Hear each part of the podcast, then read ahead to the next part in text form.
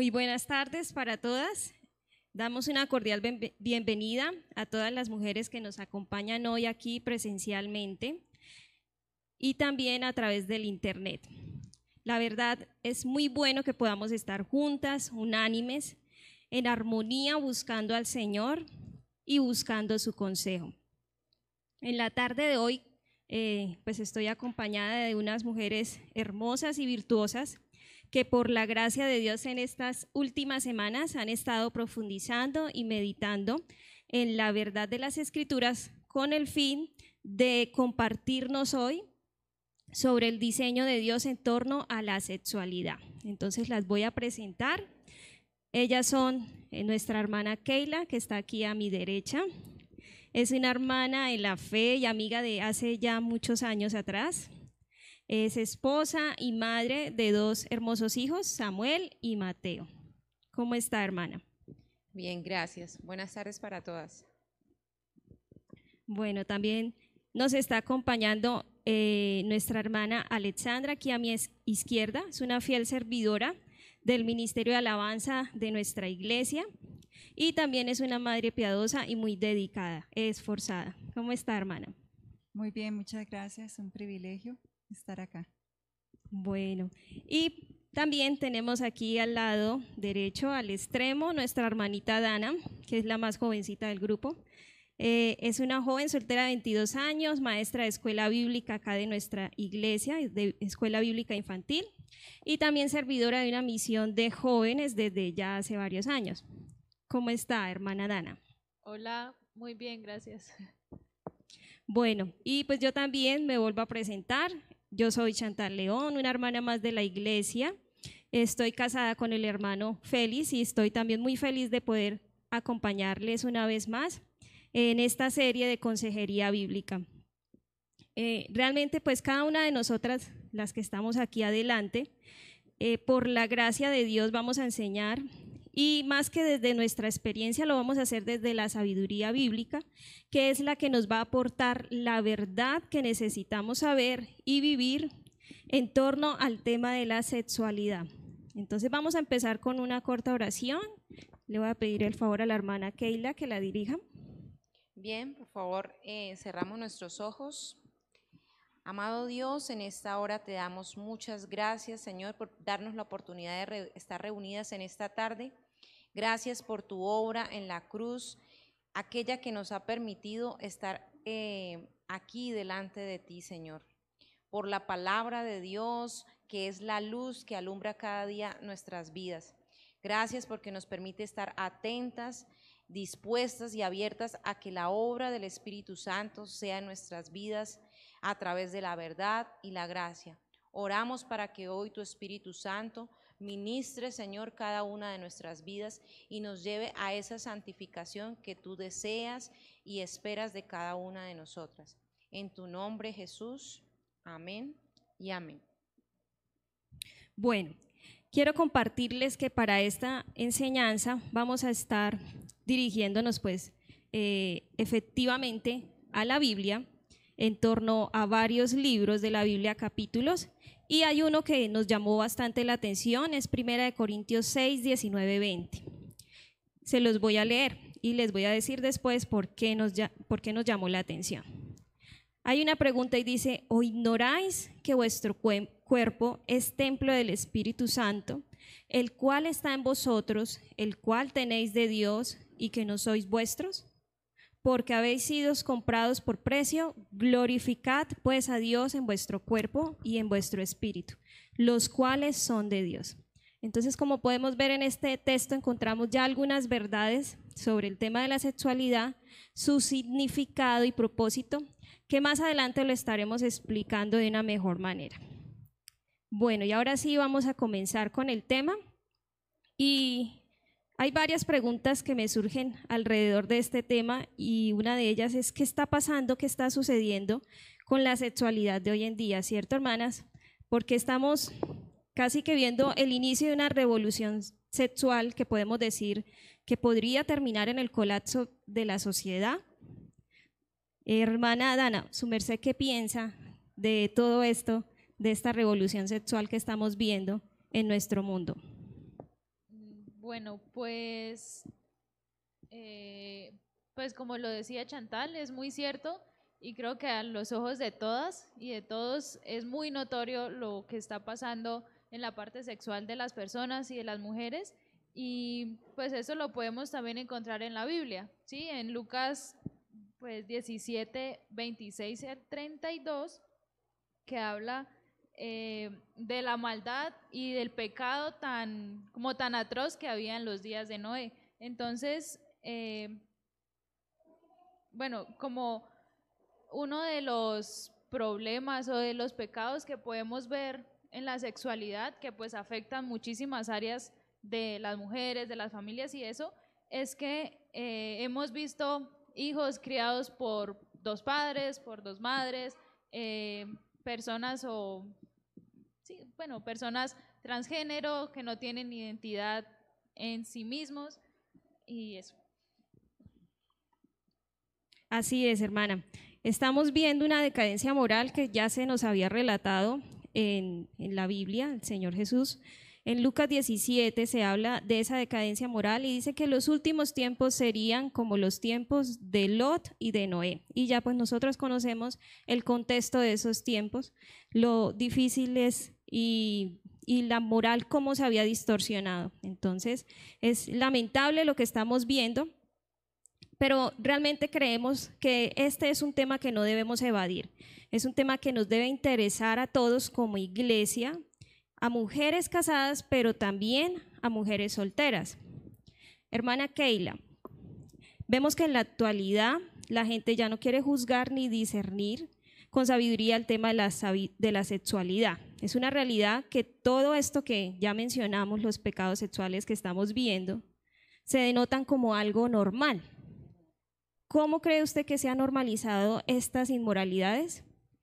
Bueno, eh, vamos a, saber de que pues el pecado hoy día ya no se le quiere llamar pecado. Entonces, ¿qué se ha hecho? Entonces, lo que han utilizado es que están, se está utilizando eufemismos. El eufemismo es, una, es cambiar o suavizar una palabra que es fuerte o de mal gusto porque no suena bien. Entonces, se le, como que dice, es como un adorno, se suaviza. Entonces, por ejemplo, el adulterio. Al adulterio ya no se le llama adulterio, porque obviamente suena muy fuerte, entonces se dice, se enamoró de otra persona. A la fornicación, a la fornicación ya no se le dice fornicación, sino le dicen unión marital, unión conyugal o vivir la vida sexual o tener eh, salud, salud sexual, ¿sí? Al homosexualismo le llaman el libre desarrollo de la personalidad o el descubrimiento de sí mismo. Entonces, hoy día en esos términos se cataloga el pecado. Es muy cierto, lo de los eufemismos son palabras, es, una figura literaria que lo que trata de hacer es suavizar lo que ya por su naturaleza es áspero. ¿sí? Entonces, ¿qué piensa usted de esto, hermana Alexandra, de los eufemismos? Y si conoce algún otro de eufemismos acerca o en torno de la sexualidad. Sí, efectivamente. Em, es muy cierto, ¿no? Entonces, pues también eh, hay otros casos también como, como hoy día eh, se le llama y se acepta la masturbación. A la masturbación pues ya se le denomina como la exploración de sí mismo, ¿no? Em, también vemos el ejemplo con la pornografía. La pornografía ya no la llamamos pornografía, sino que le hemos dado, se le ha catalogado como entretenimiento, el entretenimiento sexual. Eh, y así eh, ocurre también con el exhibicionismo y el travestismo, que pues ya tocaba también la hermana Keila, y se le, se le está denominando también como la libertad de, de expresión y la libertad de, de ser. Bueno, entonces podemos ver que es muy importante que en esta enseñanza podamos discernir que tal vez lo que conocemos, perdón, lo que conocemos o que tal vez escuchamos allá afuera acerca de la sexualidad no es lo correcto. Entonces es válido que en este momento hagamos dos distinciones y es que en esta enseñanza vamos a hablar eh, de, vamos a utilizar dos frases. Una de ellas es la intimidad sexual y esta, eh, la vamos a entender como la relación interpersonal que involucra intimidad física y emocional, que claramente esta intimidad es un regalo de Dios dado a la pareja heterosexual, es decir, a hombre y a mujer que están casados. Esa va a ser eh, la frase utilizada como intimidad sexual. Y la palabra sexualidad la definiremos como el conjunto de características físicas, psicológicas, propias de cada género o sexo. Bueno, entonces vamos a empezar con el primer punto y es acerca del plan original. ¿Qué diseñó Dios para la sexualidad? Hermana Alexandra, ¿podría hablarnos bíblicamente qué diseñó el Señor para la sexualidad humana? Sí, hermana eh, Chantal.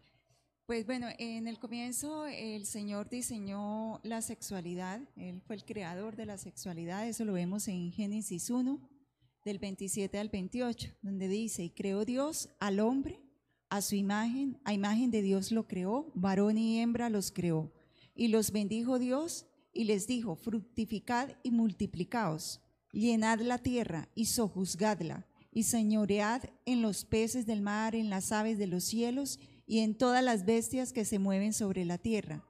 En el principio, eh, Dios creó dos géneros, es muy claro, creó varón y creó hembra.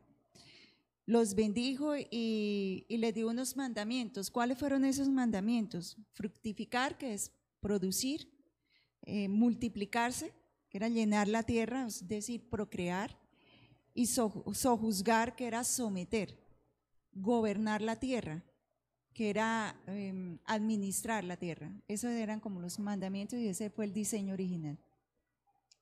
Entonces, una gran tarea pues le dejó el Señor a el hombre y a la mujer para llevarla a cabo. Y realmente cada uno, hombre y mujer, debería cumplir con un rol específico de acuerdo a las características particulares de su diseño. Entonces, queremos saber cuáles son estas características especiales, particulares de cada género, hermana Alexandra? Bueno, em, primero pues son diferentes, pero son complementarios. Entonces, el varón le fue dada la capacidad de liderar, eh, ser más fuerte físicamente, capacidad de proteger, de proveer, ser más racional que emocional. Además, le fue dada la capacidad para confrontar la maldad, tener mayor independencia y autonomía. Por el contrario, a la mujer le fue dada mayor sensibilidad. Somos más sensibles, más emotivas para amar, para ser, para ser tiernas. Tenemos capacidad para establecer, establecer mejores conexiones, mejor, eh, mejor relacionamiento, para ser ayuda idónea. Tenemos un mayor deseo de mantener la paz y la armonía y una mayor sensibilidad de compasión. Bueno, con lo expresado anteriormente, no pretendemos sostener que las características mencionadas sean exclusivas de cada género. Es claro que los hombres saben amar y, que las mujeres también tienen cierta fortaleza física. Sin embargo, cada género exhibe algunas de estas cualidades de manera más natural que otras. Como lo mencionamos, el hombre y la mujer son diferentes, pero complementarios. Es bien importante esa, ese aspecto, ¿cierto, hermana? Que son complementarios.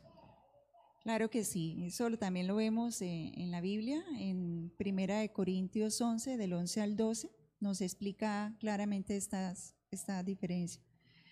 Em, este pasaje dice así, pero en el Señor ni el varón es sin la mujer, ni la mujer sin el varón. Porque así como la mujer procede del varón, también el varón nace de la mujer, pero todo procede de Dios. Estas diferencias de diseño permiten el cumplimiento del propósito dado por el Creador. Desde Génesis las podemos observar, que era fructificar, multiplicarse, sojuzgar y gobernar. Pero la mezcla armoniosa de, estas características entre el hombre y la mujer eh, permitía que asumieran sus roles y facilitaría el cumplimiento de estos, de estos mandamientos, de estas ordenanzas. Facilitaría la administración y el señorío sobre toda la creación. Bueno, entonces, así es, la complementariedad es un aspecto importante a entender dentro de la sexualidad y la diferencia de roles que tiene cada género.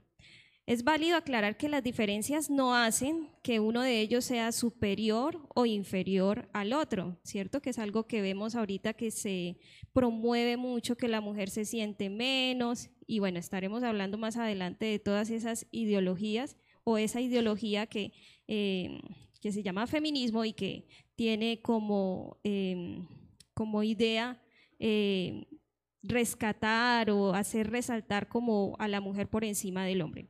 Entonces es válido que, que, entendamos que no es que uno sea superior al otro, sino que hay una igualdad entre ambos sexos y está relacionada con la dignidad que ellos tienen y su valor ante Dios.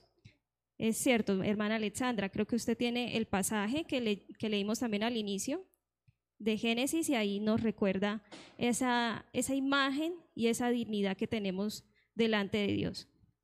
Así es, esto lo podemos ver en Génesis 1.27, donde el Señor nos dice, y creó Dios al hombre a su imagen, a imagen de Dios lo creó, varón y hembra los creó.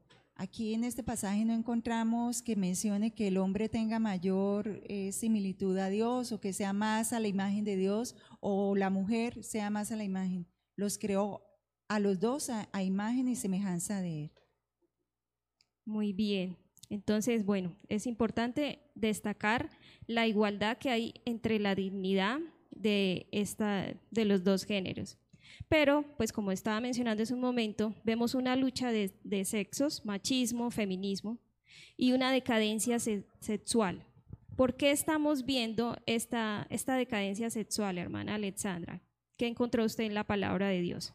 Bueno, básicamente todo es a, raíz de la caída, es como un efecto, una consecuencia de la caída del hombre. Entonces, recordemos qué pasó pues, en el jardín del Edén. Entonces, volvamos nuevamente al Génesis. Génesis 3 del 6 al 7. Y vio la mujer que el árbol era bueno para comer y que era agradable a los ojos y el árbol codiciable para alcanzar la sabiduría. Y tomó de su fruto y comió y dio también a su marido, el cual comió así como ella. Entonces fueron abiertos los ojos de ambos y conocieron que estaban desnudos. Entonces cosieron hojas de higuera y se hicieron delantales. Este es el relato, en Génesis 13 relata lo que es la caída de la naturaleza humana, o sea, cómo el pecado entró y afectó a hombre y a mujer. Vamos a revisar primero el efecto de la caída en el hombre. Bueno, el día que Adán cayó, que Adán pecó, él eh, con esta caída se afectó toda la raza humana y pues él no, todavía no era consciente como de toda la, consecuencia tan grande que eso iba a implicar para la humanidad. Em, Dios le había creado y le había llamado a liderar no solo era para liderar a Eva, sino también para liderar toda, toda la creación. A causa de, esta nueva naturaleza, al caer, al contraer una nueva naturaleza de pecado, se vio afectada todas las áreas de su vida. Por ende, nos afectamos todos.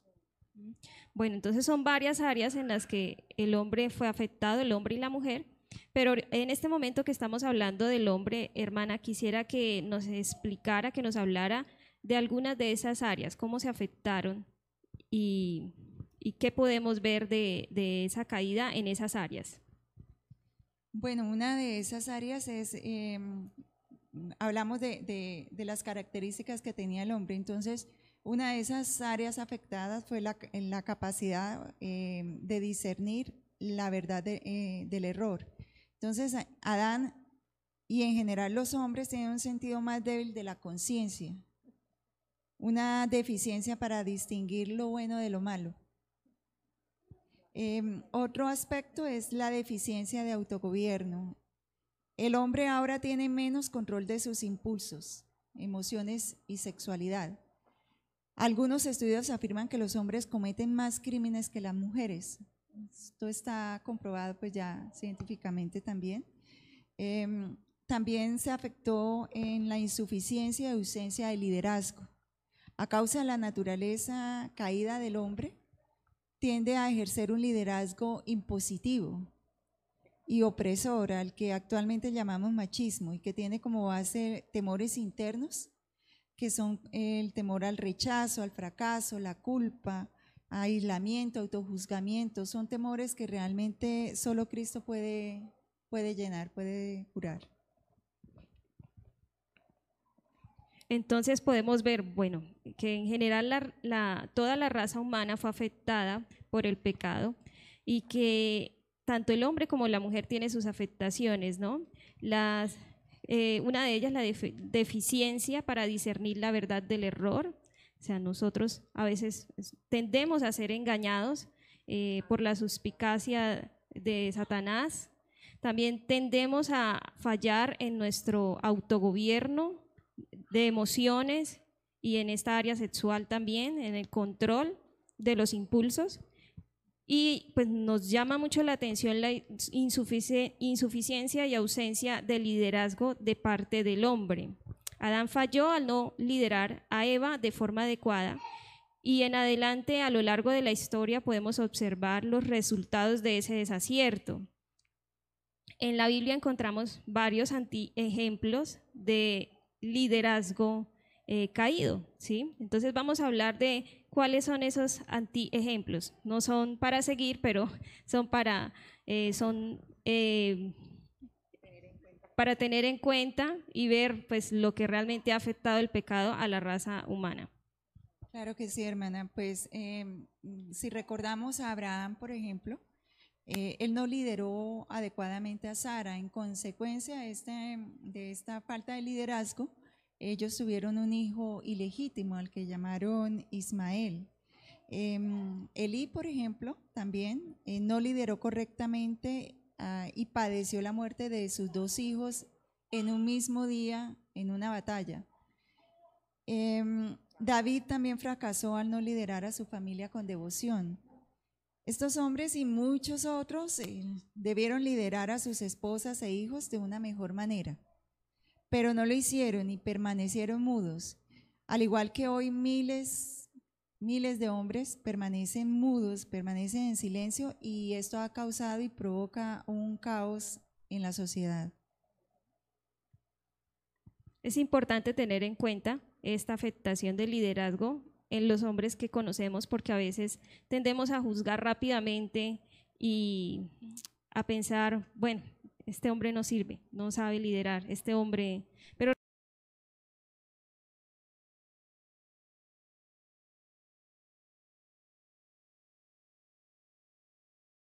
o siendo pasivos, pero pues nosotras como mujeres sí podemos hacer mucho para estimularlos y ayudarles a tomar el liderazgo que el Señor espera de ellos. Y bueno, también hay una afectación más que nos parece importante mencionar y que tiene mucho que ver con el tema de la sexualidad. ¿Cierto, hermana Alexandra? ¿Cuál es esa afectación? Sí, hermana, eh, eh, tiene que ver con el alto nivel de inseguridad. Es una emoción que provoca que la persona viva pensando en sí misma. Y, como, o sea, piensa en sí misma y en la manera de cómo lograr confianza. Entonces esto conlleva a, un hombre inseguro y, realmente un hombre inseguro es bastante demandante. Eh, por naturaleza desea ser servido más que servir, porque así siente que es el centro de atención y que es importante. Se vuelve egoísta y en consecuencia muy controlador. La sexualidad es una de las áreas de mayor difusión en el hombre caído, puesto que para él la intimidad sexual se vuelve la única forma de intimidad. Con tener intimidad sexual, al confundir las necesidades emocionales con las sexuales. Se frustra y se pone de mal humor si no lo consigue. Realmente Dios necesita trabajar en estas áreas de la sexualidad masculina para que el hombre honre la imagen de, Dios en él. Bueno, entonces nos queda muy claro de esta manera que la distorsión de la sexualidad empezó con la caída de Adán y Eva en el jardín del Edén. Y ahora particularmente vamos a ver qué tanto afectó la caída a la mujer. Entonces, hermana Alexandra, háblenos de esas afectaciones del pecado en la mujer. Bueno, eh, de igual manera la mujer se ve afectada con la caída y pues eh, es- esto se ve en los mismos aspectos que vimos anteriormente. Entonces, deficiencia para discernir la verdad del error, también en la mujer. La mujer fue seducida por la serpiente a través de sus sentidos y actualmente continúa cediendo así en, la, suspicacia del engaño. Em, es una, pues, una de las falencias que tenemos también como, mujeres. En segunda de Corintios 11.3 podemos encontrar eh, esta explicación. Quería pedirle favor a la hermana Keila si tiene el pasaje de pronto que nos pueda ayudar con la lectura. A ver, segunda de Corintios 11:3 dice, pero temo que como la serpiente con su astucia engañó a Eva, vuestros sentidos sean de alguna manera extraviados de la sincera fidelidad a Cristo. Correcto, pues aquí es muy claro el pasaje, lo vemos como nos afectó en la mujer en ese aspecto. Otro aspecto es la deficiencia del autogobierno. Eh, la mujer fue afectada en el control de sus propias eh, emociones y deseos. Esto lo vemos en Primera de Timoteo 5:13, es un ejemplo de cómo se ve la mujer sin autogobierno. No sé si la hermana Dana me pueda colaborar con la lectura. Primera de Timoteo 5:13. Hola. Sí. Eh, bueno, primera de Timoteo 5:13 dice, y también aprenden a ser ociosas, andando de casa en casa y no solamente ociosas, sino también chismosas y entremetidas, hablando lo que no deberían. Así es, esta palabra está en el contexto de las viudas eh, que pues precisamente no tenían ese autogobierno, ese control de sus impulsos y andaban de un lado a otro en el chisme y en, y- y en el entretenimiento.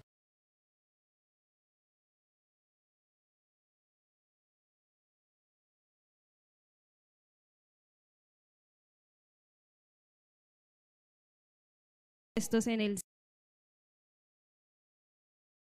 del hombre, ¿cómo se ve afectada la mujer en ese aspecto? Em, con insuficiencia y ausencia de sometimiento. La mujer fue creada para estar bajo la autoridad piadosa, sin embargo, cuando su naturaleza se desvió,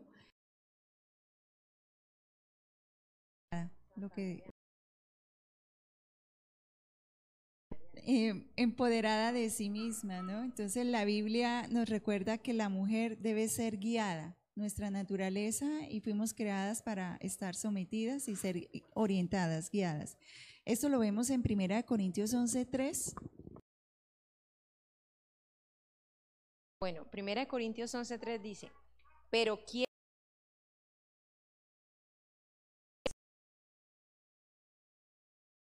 la cabeza la cabeza de Cristo. Así es. Entonces, el vacío que deja la falta de dirección en, las mujeres, la distorsión, un liderazgo pues distorsionado, em, eh, femenino, eh, al que cual al- es una rebelión que se originó y, con el famoso movimiento feminista, ¿no? y contribuyó de eh, esta caída contribuyó pues bastante a que pues este movimiento se generara.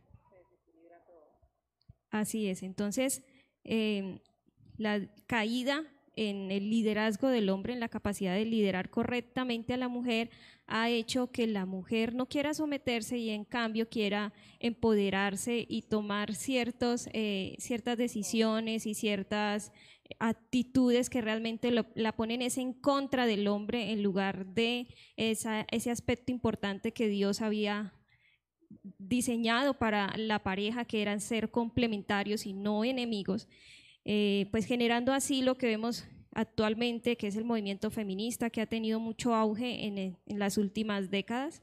Y aquí quiero hacer un paréntesis porque vale la pena estudiar más a fondo sobre esto, sobre el machismo, sobre el feminismo, y es precisamente uno de los puntos que vamos a tratar en nuestro próximo grupo en línea, el siguiente viernes, el viernes de la siguiente semana Entonces vamos a estar compartiendo el link para las personas que quieran asistir a ese grupo en línea. Este es uno de los temas a tratar. Y bueno, continuamos con el tema de la sexualidad. En la sexualidad de la mujer, ¿dónde reside la afectación de la caída, hermana Alexandra? Bueno, eh, lo vemos también en ese alto eh, nivel de inseguridad en nuestra apariencia física. Total, sí. La mujer fue afectada en gran manera en el contentamiento y aprecio de su cuerpo. A través de la historia podemos notar que esto la ha llevado a, desenfocarse y exhibir equivocadamente su cuerpo y dar mayor importancia al arreglo externo que al cuidado de su espíritu. Por esto el Señor nos recuerda en su palabra en Primera de Pedro 3 del 3 al 4, donde dice, vuestro atavío, es decir, vuestro vestido, no sea el externo de peinados ostentosos, de adornos de oro o de vestidos lujosos, sino el interno, el del corazón, en el incorruptible ornato de un espíritu afable, es decir, en el incorruptible em, de, em, adorno, que nuestro adorno sea un espíritu afable, apacible, que es de gran estima delante de Dios. Bueno, con todo lo mencionado, hasta el momento es necesario que revisemos ahora cuál es el verdadero significado de la sexualidad. Hasta el momento hemos visto el diseño de Dios para el hombre, la mujer, eh, y hemos visto el efecto de la caída en cada uno de ellos, pero tenemos que poner nuestros ojos en qué dice el Señor acerca de la sexualidad, el significado que Él le dio a esta área de nuestras vidas. Bueno, para esto pues voy a hacer como una serie de preguntas como para que cada una reflexionemos internamente, yo las hago y pues vamos pensando que eh, en la respuesta que nos vamos dando para poder em, identificar eh, los prejuicios que tenemos sobre la sexual. Entonces, eh, estudio solo para gente casada en la intimidad sexual hay algo más grande que el placer físico personal? La intimidad sexual puede ser definida por, por, los individuos dentro de sus propias reglas e invenciones. La intimidad sexual para casadas y la abstinencia sexual para solteras tiene alguna conexión con la adoración a Dios? ¿Cómo podemos notar, como podemos notar eh, em, en las respuestas que cada una nos hayamos estado dando a estas, preguntas, eh, no tenemos una completa claridad del tema. Por eso la sexualidad humana debe ser entendida y experimentada desde la perspectiva correcta, que es la perspectiva bíblica la, la que está conectada con, con su creador, con quien la diseñó, que es Dios. Así es, entonces tenemos que reconocer que no hemos eh, apreciado la sexualidad desde la perspectiva de Dios. Entonces vamos a ver las conexiones que tiene la sexualidad con Dios. ¿Cuáles son, hermana? Bueno, una de ellas es que la sexualidad está conectada a la existencia de Dios puesto que Dios nos creó tanto a nosotras como a la sexualidad. Es imposible entender eh, y experimentar adecuadamente la sexualidad si ignoramos a Dios y su existencia en la práctica. Para, por causa de la creación somos suyas y también nuestra vida sexual. La sexualidad nos conecta con Dios, sea que lo, que lo reconozcamos o no, genera una conexión con Dios de cualquier manera, siendo casada o soltera, la manera en que expresamos nuestra sexualidad reconoce o niega su existencia, lo honra o se resiste a su autoridad. Eso es muy cierto, a pesar de ser casadas o solteras, eh, la sexualidad, eh, o a pesar de que lo reconozcamos o no, la sexualidad está conectada al Señor, al Creador. Entonces una mujer que en su vida sexual reconoce la existencia de Dios, ofrenda a Él un hermoso acto de adoración, tal como el Señor lo propuso que así fuera. Hermana, ¿qué otra conexión tiene la sexualidad con Dios? También la intimidad sexual está conectada a la gloria y eternidad de Dios. La creación no es superior a su creador. Todo placer físico y emocional de la intimidad sexual está dado para señalarnos la gloria de Dios. Esto nos revela algo muy importante y es que la intimidad sexual no puede y nunca podrá satisfacer nuestro corazón temporal. ¿Y por qué? Porque esta intimidad solo es una pequeña sombra de la plenitud y unidad eterna que tendremos con Dios. Así es. Y bueno, vale la pena que podamos mirar si la sexualidad tiene alguna conexión con el Evangelio, ¿no? Porque a veces aislamos como ciertos aspectos de nuestra vida y a veces creemos que el Evangelio solo se vive dentro de la iglesia. Pero ¿hay alguna conexión entre la sexualidad y el Evangelio, hermana Alexandra? Claro que sí, hermana. La sexualidad está conectada con la redención de Dios. Muchas veces la intimidad sexual expone los deseos egoístas y autosoberanos que hay aún en las mujeres. Demuestra que no siempre amamos a nuestro prójimo como a nosotras mismas, que de hecho aún estamos propensas a usar a otro ser humano para nuestros propios placeres y propósitos. Todo esto significa que la sexualidad, em, la sexualidad nos conecta de inmediato a la necesidad del mundo entero de ser, de ser redimidos. Pero de la misma forma, la, enfocada intimidad sexual marital nos deja ver la unión y el amor de Cristo con su iglesia. Muy bien, entonces esa conexión es bastante importante, ¿no? Reconocer que nosotros luchamos con esos deseos egoístas y que nuestra naturaleza necesita ser redimida y también reconocer que en la enfocada, enfocada sexualidad marital de alguna forma podemos reflejar la relación de amor sacrificial y redentor entre Cristo y la iglesia. Entonces realmente es muy interesante conocer todas estas conexiones que tiene la sexualidad con el Señor, con nuestro Creador y el diseñador de ella. Pero ahora vamos a revisar algo bien importante y es el propósito principal de la sexualidad. ¿Qué dice la Biblia al respecto, hermana Alexandra?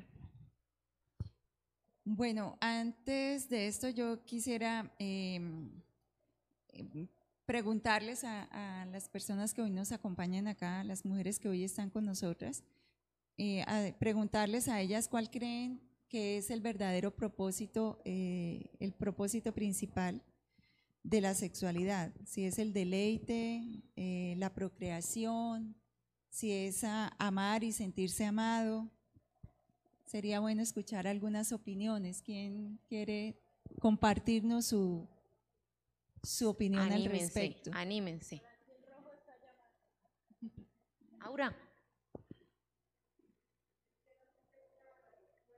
No tiene que, ser lo que tú, lo que tú creas, lo que tú pienses. O tranquila desde ahí le.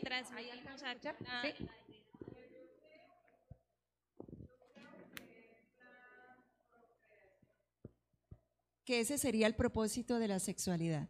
Bueno, la hermana Aura nos dice que ella piensa que el propósito de la sexualidad eh, sería la procreación.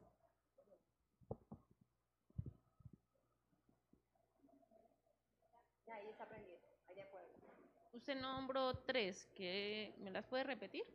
Bueno, yo, yo les preguntaba si, si sería el deleite, la procreación, amar y sentirse amado. ¿Cuál? O si, o si crees que hay otra, ¿no la podrías compartir? Pues yo creo que las tres.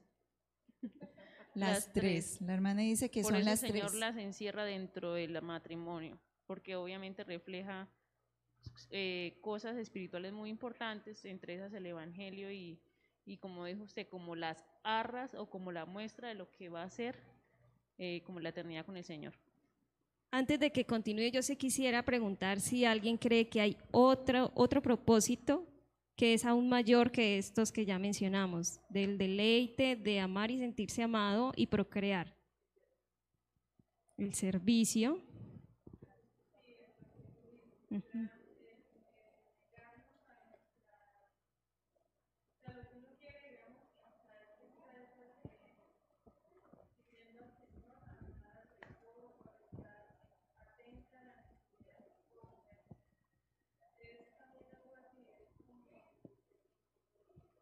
Muy bien, pero yo quisiera aquí ponerlas a reflexionar un poco, y es que la sexualidad no solamente es un tema de casadas, ¿no? Entonces, ¿cuál es el propósito principal de la sexualidad de las solteras?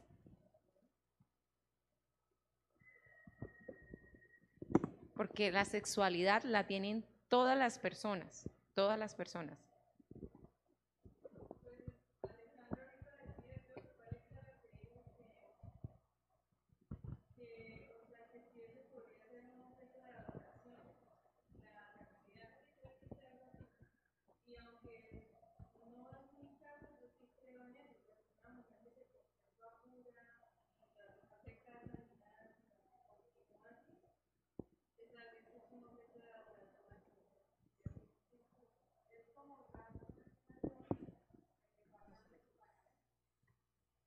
Bueno, en resumo para la transmisión, las personas que nos están viendo en internet, las hermanas concluyen que em, también es una mujer soltera puede adorar a Dios a través de su abstinencia, ¿sí?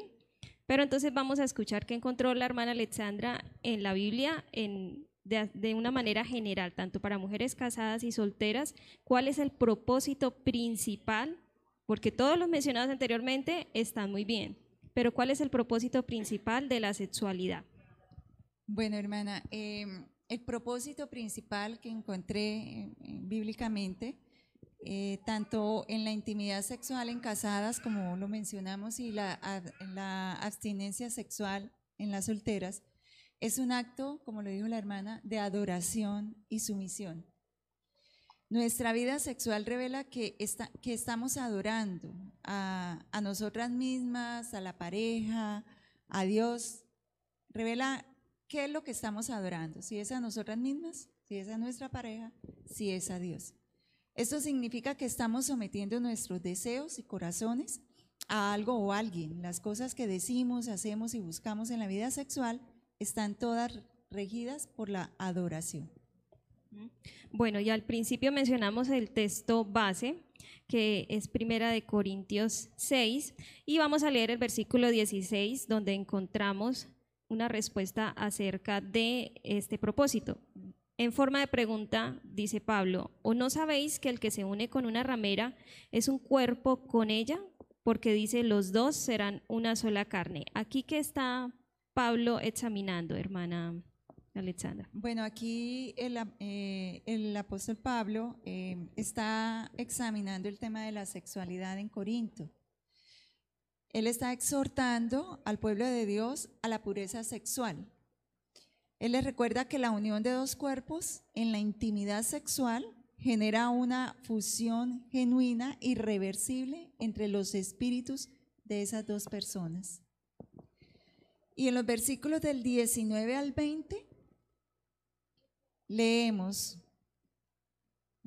¿o ignoráis que vuestro cuerpo es templo del Espíritu Santo, el cual está en vosotros, el cual tenéis de Dios y que no sois vuestros? Porque habéis sido comprados por precio. Glorificad pues a Dios en vuestro cuerpo y en vuestro espíritu, los cuales son de Dios. De esa manera el apóstol Pablo señala cuál es el principal propósito en la vida sexual. Y lo podemos entender que es como que es glorificar a Dios. Entonces, pues apreciadas mujeres, ah, debemos considerar seriamente que a través del área sexual el Señor debe ser obedecido.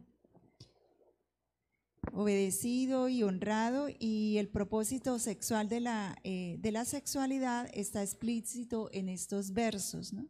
Si eres casada, debes glorificar a Dios con tu sexualidad y, ministrar a tu esposo po- para la honra de Dios. Pero si eres soltera, debes glorificar a, a Dios con tu abstinencia y con tu pureza. Entonces, el propósito principal de la sexualidad es glorificar al Señor, ¿sí? Es exaltar, reconocer sus atributos, su belleza y asimismo representarlo de la mejor manera, ya siendo casada o ya siendo soltera. Todas en general debemos glorificar al Señor con el cuerpo, con el espíritu, como lo mencionaba ahí 1 Corintios 19, 20. ¿Por qué? Porque le pertenecemos a Él, ¿sí? Entonces, queda muy en claro pues el propósito principal de la sexualidad y todas las conexiones, el significado real que debe tener esta con, eh, pues en nuestra vida, nuestra vida práctica, que debe estar remitido y en, en la conexión que tenemos con el Señor, en reconocer que Él es eterno, que la sexualidad solo es una sombra de lo que ha de venir en la plenitud, cuando estemos en plenitud con el Señor. Entonces, hasta este momento, pues hemos revisado la naturaleza caída, pecaminosa, el significado de la sexualidad y hemos visto que se ha desenfocado en gran manera, ¿sí? Ya podemos decir que no estamos viviendo lo que el Señor diseñó para la humanidad, ¿cierto? Entonces las mujeres tendemos a enfocarnos en nosotras mismas en, este, en esta área. Exigimos y queremos escribir nuestras propias reglas, provocando así la distorsión en la sexualidad, que es lo que comúnmente llamamos lo inmoral. Entonces ahora nos vamos a dedicar en este punto a revisar la distorsión en la sexualidad, lo inmoral, y vamos a revisar según la Biblia qué es lo inmoral. Para eso nuestra hermana Keila nos va a compartir esta parte de la enseñanza. ¿Qué es lo inmoral, hermana? Bueno, primero eh, quiero referirme al término que utiliza en el original, en griego. El término en griego eh, está escrito como pornea, que es de donde se deriva eh, al vocablo de nosotros pornografía, ¿sí? Y según el diccionario eh, Noah Webster dice que lo inmoral es toda acción que contravenga cualquier precepto divino o que sea contraria a los deberes que los hombres se deben unos a otros. Bueno, en otras palabras, es todo lo que no honra a Dios ni a su diseño. Lo inmoral es pecado. Entonces, todo lo creado por Dios tenemos que tener presente que es bueno, incluyendo la sexualidad. Vemos que gracias a la hermana Alexandra, porque nos deja muy claro que la caída es la que nos lleva, obviamente, a dejar de adorar a Dios para adorar otras cosas en nuestra sexualidad, ¿no? Eh, en el libro de Hebreos, eh, no sé si en la pantalla está, Hebreos 13, versículo 4, dice, Respeten el matrimonio manteniendo pura su relación de pareja. Tengan muy en cuenta que Dios castigará duramente a los que cometen adulterio y a los que practiquen inmoralidades sexuales, pornea. Ese término aparece en, en muchas de las epístolas. Es el término que más se ve en el Nuevo Testamento. Bueno, em, antes de continuar, Quisiera que no me dejaran el cafecito ahí hecho. Les tengo cafecito, agüita. Como la reunión está y el tema es bastante denso, tranquilas ustedes se pueden parar, estirar. Para que lo puedan digerir. Y pues sí, pueden tomar cafecito, agüita. Bueno, vamos a continuar con lo de lo inmoral, ¿no? Entonces, en este punto, hermanas, eh, debemos reconocer y abrir nuestro corazón, admitir con humildad que necesitamos el favor de Dios que nos puede rescatar de nosotras mismas. Como ya vimos, el pecado está en nosotros, en nuestra naturaleza. Entonces, cuán profunda y completa es nuestra necesidad. Tenemos una necesidad muy grande de la gracia perdonadora y transformadora y redentora de nuestro Señor. Necesitamos la gracia que perdona, que transforma y que redime el área, que puede redimir el área sexual. Entonces, en el libro de Hebreos hablamos o se habla de varias inmoralidades sexuales. Eh, quisiera que la hermana Keila nos pudiese mencionar en el área sexual cuáles son esas inmoralidades. Bueno, la verdad es que eh, si vamos a hablar de inmoralidades, como vemos, se rompieron los límites. Entonces, la verdad es que son muchas. Pero pues vamos a citar las más conocidas o principales, ¿cierto? Entre esas, pues tenemos, por ejemplo, el adulterio, la fornicación, la promiscuidad. Bueno, todos estos son pecados contra el cuerpo. Vimos en el versículo eh, base que estamos estudiando que somos templo del Espíritu Santo, pero también la Biblia se refiere, perdón, la Biblia también se refiere a la homosexualidad. Esta ofende gravemente a Dios porque está rechazando su diseño original. Es decir, no me gusta lo que has hecho, ¿sí? y degrada completamente la imagen de Él en nuestra propia criatura. Es cierto lo que dice la hermana Keila. En la actualidad vemos como la sociedad ya ha perdido sus frenos en, en, esta área, en el área sexual, y abandonó el sentido de la culpa y de la vergüenza. ¿sí? Ya no, la gente no se avergüenza de cometer pecados sexuales, ya es algo público y hasta buscan maneras de que sea legalizado. Es realmente lamentable como muchos y muchas personas han dado rienda suelta a estas y otras prácticas pecaminosas que cada día van en aumento. Entonces vamos a ver qué dice la Biblia de estas prácticas inmorales que la hermana Keila mencionó, que también los llamamos pecados sexuales. Bueno, es importante que todas conozcamos de qué manera se refiere la Biblia o cómo etiqueta eh, la Biblia estos comportamientos inmorales, ¿no? Para nosotros poder ser capaces de discernir entre lo que es moral y lo que es inmoral. Entonces, empecemos, por ejemplo, con el adulterio. El adulterio, en un sentido más técnico, es tener una práctica sexual con una persona diferente a su cónyuge, ¿sí? En la Biblia lo encontramos como adulterio específicamente y miremos, por ejemplo, lo que dice el texto en, en Éxodo 20:14. Ahí Dios estaba dando los diez mandamientos, o sea, las reglas generales, y es impresionante porque específicamente Dios dice, no cometerás adulterio, ¿sí? Eh, vamos a ver otro texto bíblico, pero si me colabora alguna de las hermanas, eh, sí, puede ser tú. Proverbios 6:32. Bueno, Proverbios 6:32 dice, mas el que comete adulterio es falto de entendimiento, corrompe su alma el que tal hace. Impresionante. Bueno, vamos a mirar otro texto para que quede aún más claro. Eh, está en Marcos 10, versículo 11 y 12. Aquí está hablando el Señor Jesús, ¿no? Bueno, ese lo quiero leer. Y les dijo, Cualquiera que repudia a su mujer y se casa con otra, comete adulterio contra ella. Bueno, entonces vemos que en el mundo hoy día el adulterio ya se va como una cuestión como que es algo divertido o hasta chistoso porque hacen chistes de ello, ¿no? Pero en la ecuación bíblica dice que mientras que el pecado de adulterio puede ser placentero, por un momento hay un gran precio que pagar por satisfacerlo, que es la muerte eterna. Así es, la Biblia habla explícitamente del adulterio como un pecado y no hay otra palabra que lo reemplace, es la palabra adulterio que vamos a encontrar. Y también vamos a profundizar un poquito en el pecado sexual de la fornicación, que es una palabra que sí está en desuso. Pero, ¿qué significa este pecado, hermana? ¿Y cómo encontramos en la Biblia eh, este pecado? Bueno, vemos que el eufemismo que hoy se utiliza para la fornicación, que es eh, en el sentido técnico, es la práctica sexual fuera del matrimonio, tener una práctica sexual fuera del matrimonio. Si llámese como se llame, pero el eufemismo que se utiliza es unión marital, tener una vida sexual activa o salud y vida sexual. Eh, en el libro de Colosenses, en el capítulo 3, versículo 5, vamos a ver qué es lo que dice.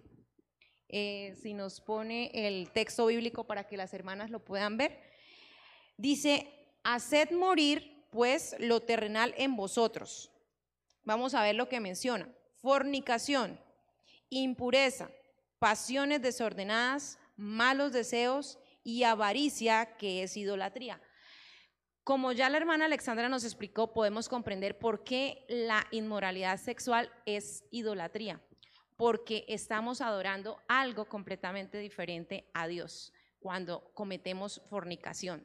Estamos adorando a nosotros mismos, a, la persona con la que estamos e incluso nuestros placeres. Y en, eh, en el mundo se omite que el acto sexual es entre dos personas que se hacen una. La palabra de Dios dice, y serán una sola carne. Entonces, ¿qué pasa? Las consecuencias de esto es que con cada persona que se une, se queda atada. Por eso encontramos que hoy las personas viven destruidas emocional, psicológicamente, físicamente. ¿Por qué? Porque se han unido a muchas personas y esa persona con la que se han unido se ha unido a muchas otras. Entonces, ¿qué pasa? Las personas están con un pedazo de cada uno. Bueno, yo quisiera aquí aportar algo y es que eh, hay personas que dicen que la fornicación no, eh, pues no es la, bueno, que es que es aprobada si la, si la pareja está comprometida, ¿sí? que si hay un amor verdadero, que si hay un, un, compromiso real. Pero realmente nosotros encontramos en la Biblia, como menciona la hermana Keila en Colosenses 3.5, que la palabra fornicación es utilizada de manera general para varias inmoralidades sexuales, ¿sí? designando varias inmoralidades sexuales, pero también en Primera Tesalonicenses 4, de 3, de 3, ay, del 3 al 5, está la palabra definiendo la inmoralidad precisa de, eh, de la relación fuera del matrimonio. Por eso la, el texto nos habla de un contexto que es el matrimonio. Por eso en Primera Tesalonicenses dice, pues la voluntad de Dios es vuestra santificación, que os apartéis de fornicación y que cada uno de vosotros sepa tener su propia esposa en santidad y honor. Amén. Habla específicamente del matrimonio. La actividad, perdón, la práctica sexual está reservada exclusivamente para el matrimonio. Así es. Entonces, vamos también a explicar un poquito eh, sobre la práctica sexual que, eh, que, que tiene la comunidad LGTBIQ. ¿Cuál es esa práctica sexual, hermana Keila? Bueno, el homosexualismo, porque es que así se llama y así lo llama eh, la Biblia, aunque no está el término como tal. Bueno, la palabra homosexual se refiere a una inclinación o deseo sexual por personas del mismo sexo. Si vemos en el libro de Primera de Corintios 6, del 9 al 10, es en el Nuevo Testamento, porque muchos argumentan y dicen, no, es que eso era en el Antiguo Testamento, cuando se lee el libro de Deuteronomio, por ejemplo, pero realmente en el Nuevo Testamento y el Señor también nos deja claro que el homosexualismo es pecado. Vamos a leer el texto y dice, ¿no sabéis que los injustos no heredarán el reino de Dios? No erréis, ni los fornicarios, ni los idólatras, ni los adúlteros, ni los afeminados, ni los que se echan con varones. Si ninguno de ellos heredará el reino de Dios a menos que se arrepientan, ¿no? Entonces Dios llama a la homosexualidad una abominación, como lo decía la hermana Keila, en el Antiguo Testamento. En el libro de Levítico, capítulo 18, 22, encontramos también que eh, Dios habla acerca de este pecado. dice, no te echarás con varón como con mujer, es abominación. Bueno, sí, Dios, la verdad, no se agrada de esta práctica sexual y si nosotros vamos a mirar en el Antiguo Testamento, esta era la práctica eh, sodomita. La Biblia le llama eh, sodomita porque esta era una práctica sexual muy normalizada en la época de Lot, ¿sí? Entonces, em, aquí deja claro que el diseño original es entre el hombre y la mujer. El Señor Jesucristo dijo, desde el comienzo fue varón y hembra. Eso no da cabida para ambigüedades, ¿no? Porque algunos dicen, no, es que el matrimonio puede ser entre, entre iguales, hombre con hombre. Y, el Señor Jesucristo sí habló y sí deja claro que era entre hombre y mujer. Eh, en este sentido, pues, aunque pintemos el pecado de colores bonitos, porque hoy día pintan el pecado de color eh, arco iris, el pecado no deja de ser pecado sin importar el color que le pongamos, ¿no? Muy cierto, eso no cambia la realidad espiritual y las consecuencias que conlleva este pecado. Bueno, también vamos a hablar y tengo una pregunta acerca de si esto es pecado o no, y es la autosatisfacción sexual y la recreación visual sexual. ¿Qué dice usted, hermana Keila? ¿Esto es pecado, sí o no? Bueno, esta duda existe mucho en la juventud, ¿no? Porque piensan que la abstinencia eh, les permite eh, practicar la masturbación, ¿sí? Y la pornografía, ¿no? Pero por un lado, eh, tenemos que tener claro que la masturbación es la autoestimulación de los órganos genitales con un propósito de producir placer. Y la pornografía, pues, es la práctica visual de imágenes sexuales de otras personas distintas a su cónyuge. Estas prácticas son un tema muy frecuente hoy día en la televisión, en las propagandas, en hasta en la música. Hoy día ya podemos ver que la pornografía es hasta auditiva. Sin embargo, eh, esta, eh, perdón, y aunque en la Biblia no encontramos palabras puntuales acerca de esto, tenemos que ver que esto es una práctica egoísta, ¿sí? Porque la sexualidad, volvemos al comienzo, fue diseñada para practicarla en el matrimonio. Claro que sí. Entonces, eh, estas dos prácticas, masturbación y pornografía, caben dentro de las categorías bíblicas de egoísmo, lujuria y perversión. Bueno, ¿por qué son pecado, hermana Keila, estas prácticas? ¿Qué, qué razón hay acerca de esto? Bueno, eh, si estuvimos, eh, nos quedó claro cuando la hermana nos hablaba, los genitales fueron diseñados con un propósito y específicamente para tener sexualidad, sexo eh, dentro del matrimonio. Entonces, utilizar nuestros genitales sexualmente fuera del matrimonio lleva a un acto egoísta. Entonces, eso atenta contra el diseño original de Dios. Egoísta e idólatra, ¿no? Idólatra, sí.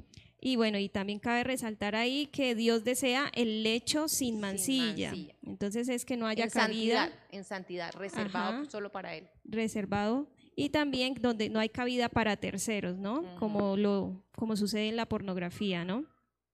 Y tenemos una palabra eh, en Primera de Pedro 4.3. Primera de Pedro 4.3.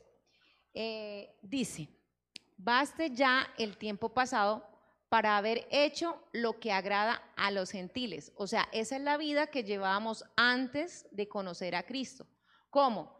Andando en lascivias, conscupiscencias. Recordemos que la conscupiscencia es eso que estamos abrigando en el corazón, que es inmoralidad, ¿no? Embriagueces, orgías. Si vamos a mirar el contexto en el que está escrito eh, casi todas las epístolas y el Nuevo Testamento, eh, la cultura eh, pagana hacían ofrecimientos a dioses paganos y dentro de ello habían prácticas que eran orgías, que era tener sexo todos con todos, la disipación y abominables idolatrías. Bueno, entonces la Biblia confronta, nos confronta acerca de estas actividades sexuales que ya vemos que son pecaminosas. Y hay un pecado sexual del cual muchas personas no se percatan, no caen en cuenta. Y quiero que la hermana Keila nos hable de ese pecado sexual. ¿Cuál es? Bueno, este pecado no es tan conocido, digámoslo así. Nosotros muchas veces ignoramos que es pecado. Y es el matrimonio célibe. ¿A qué se, refiere? ¿A qué se refiere? La palabra célibe se refiere a una persona que se abstiene de la relación sexual. En otras palabras, que se niega a su cónyuge. Eh, muchas mujeres, por ejemplo, se van a sorprender al saber que el negarse a ministrar sexualmente a su esposo es un pecado. Ahora, esto no significa que cada vez que su esposo pues quiera tener relaciones sexuales usted tenga que estar, no. Ahí hay que tener como quien dice un consenso, ¿cierto? Porque muchas veces es por cuestión de enfermedad o por cansancio, porque desafortunadamente la mujer está cumpliendo roles que la misma sociedad le ha impuesto, entonces llega cansada del trabajo, tiene que rendir también con el eh, rol de ama de casa, también con el rol de madre, y ya cuando llega el momento de cumplir con ministrar a su esposo, que es un deber que Dios puso en nosotros, no como una imposición, sino como el acto que ya vimos que es de adoración, entonces ya no estamos dispuestas. Y muchas mujeres utilizan esto para manipular, para, sí, entonces caemos en pecado, ¿por qué? Porque sencillamente nos estamos negando a lo que Dios ha diseñado. Pero por desgracia, bueno, hay otras razones por las que las mujeres casadas se niegan a tener relaciones sexuales con sus esposos. Por ejemplo, el resentimiento contra ellos, el cansancio excesivo por tantos deberes. Pero la solución a este problema está en que la esposa, con mucho respeto, le describa a su esposo la naturaleza del problema y algunas posibles soluciones. La mujer debe tomar decisiones, negarse a abrigar resentimiento y priorizar su rol de esposa por encima de cualquier empleo o cualquier otra persona, ¿sí? O sea, debemos ser conscientes que por encima del empleo, del estudio, de todas las cosas que podrían aparecer, nuestro deber ante Dios es ministrar a nuestro esposo, porque en ese momento es donde somos uno, y dice la palabra de Dios que no es bueno que el hombre esté solo. En 1 Corintios 7, 5 dice específicamente, no os neguéis el uno al otro, a no ser por algún tiempo de mutuo consentimiento, para ocuparos sosegadamente en la oración y volved a juntaros el uno para que no os tiente Satanás a causa de vuestra incontinencia. Hay mujeres que castigan al hombre absteniéndose de tener eh, la práctica sexual. ¿Y qué ocurre? Eso también despierta en el hombre pecado. Y por eso es que vemos muchas consecuencias de adulterio por la negación. Dios diseñó el sexo para bendecir a la pareja. Así es, ese es un asunto bastante delicado y de tener en cuenta como mujeres casadas, que una mujer casada no puede creer tener un matrimonio célibe, sino que siempre debe estar dispuesta a ministrar a su esposo en esa área y priorizar su función, su rol como esposa por encima de cualquier proyecto personal, sin excusarse o escudarse a que está muy ocupada, a que tiene que viajar por tantos meses, eh, sino que realmente pueda eh, priorizar su rol de esposa para la gloria del Señor.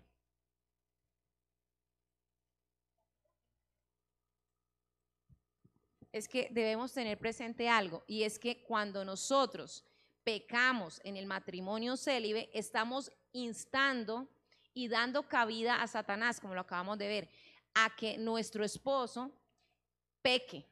¿sí? O sea, nosotras mismos las estamos llevando a que ellos pequen. Entonces la manera en la que nosotros guardamos como mujeres el matrimonio es teniendo la práctica sexual que Dios ha puesto.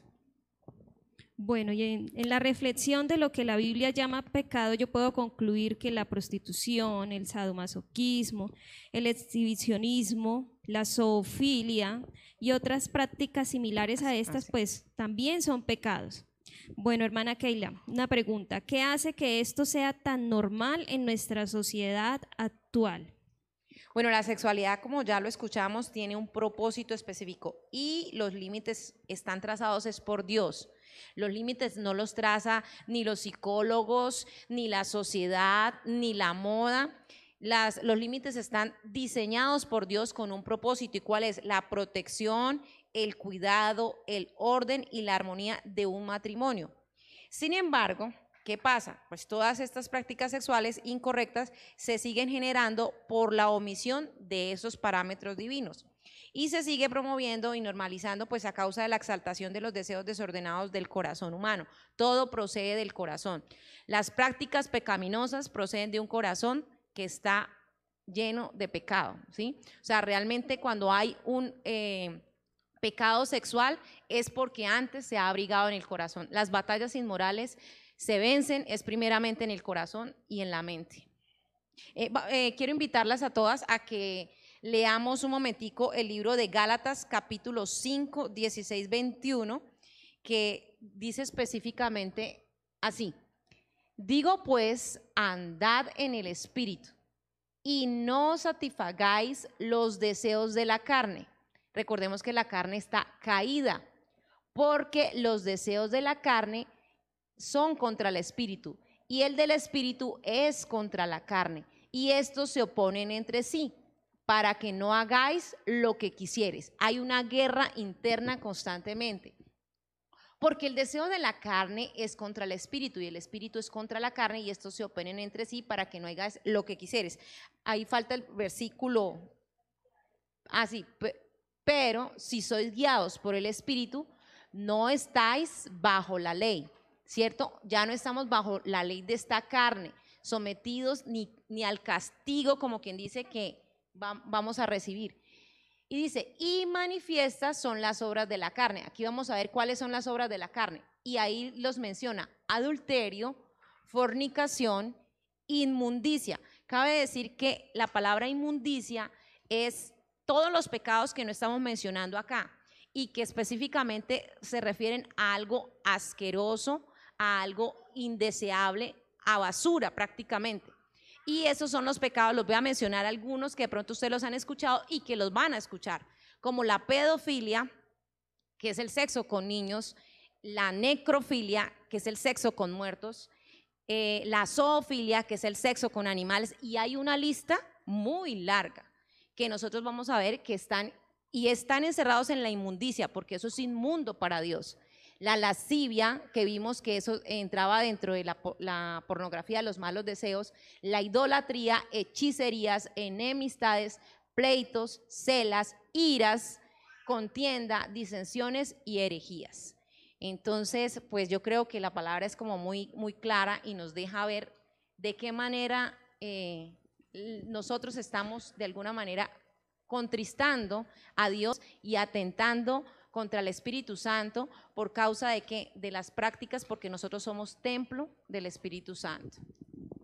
Bueno, muchas gracias, hermana Keila, por hablarnos acerca de la distorsión de la sexualidad. Y uno, algo último que ella dijo es muy importante, todo esto empieza en los deseos, ¿no? En los deseos del corazón.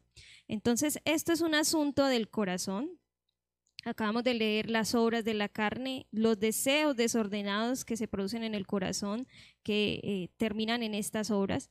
Entonces vamos a hablar con la hermana Dana, que estuvo meditando en la palabra de Dios sobre esto que está dentro del corazón.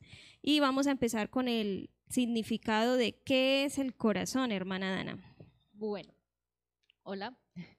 Bueno, pues el corazón, además de ser el centro de nuestro cuerpo eh, pues anatómicamente hablándolo, eh, es como el trono donde se encuentran nuestras emociones, la voluntad eh, y muchas otras cosas más como los sentimientos. ¿sí? Entonces es una parte muy importante de nuestra vida, no solamente de nuestro cuerpo, pero también como la Biblia lo dice, el corazón es engañoso y muy inestable.